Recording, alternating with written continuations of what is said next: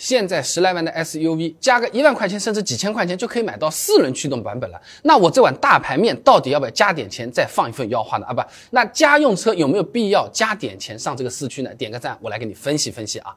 首先还是得看价格，如果确实真的就是只贵了一万块钱，那这四轮驱动某种意义上说还是划算的。那两万的三万这么加上去，有点智商税的味道了。一万块钱的四驱。算是香饽饽的啊，预算充足的话，你是可以考虑升级的啊。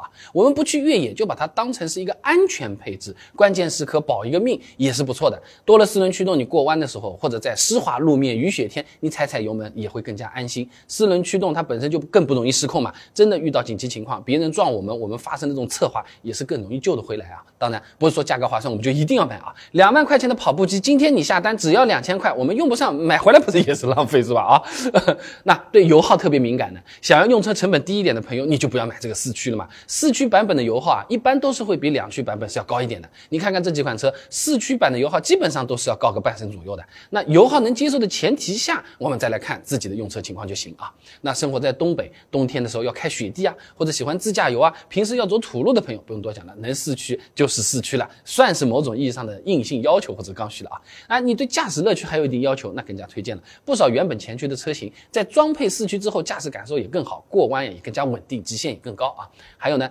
山区城市的朋友们，你比如说重庆啊，哎，这这道路几乎是有点大了，对吧？有了四驱呢，哎，起步空转的几率会小很多，爬坡也会更加轻松。那如果说你是前面讲的这些情况，买个四驱版本，我觉得合适啊。那到了选车这个环节，你会发现四驱很多种，简直就像绕口令一样了。什么适时四驱、全时四驱、分时四驱啊？有的人说四驱也分真四驱、假四驱啊。城市 SUV 用的就是假的，哎，这是因为很多城市 SUV 平时还是以两驱为主，只有在打滑的那个时候才会在四个轮子分配下动力。这种呢叫做适时四驱，适当的适啊，就看情况四驱啊。那现在的电控反应也比较快，一百毫秒基本上就能完成切换。平时开起来呢，你也是不太感受得到太多的差别啊。平时走平路用两。驱还能帮我们稍微省点油，所以大部分的城市 SUV 呢都喜欢用适时四驱啊。那这个呢也不是说就一定不好啊，全时四驱也不说就一定好。低价位的城市 SUV 里面，某些厂家宣称的这个全时四驱，可能和其他的适时四驱啊没有很大的区别，用的甚至都是同一套系统。关键还是看它调教怎么样，就好像菜市场同样你肉买回去，不同的人在那边烧，味道也会不一样，有的好吃，有的不好吃，对吧？吃的人数还不一样的。那有的朋友就问了，那我开的这个城市 SUV 万。你去个什么泥巴地啊，或者怎么样？我到底有没有越野能力？我心中也要有个底，是不是？为什么有的车型这么小的一个坡，莫名其妙就会上不去的？哎，以前网上不是搜得到的吗？什么某个地方啊？那。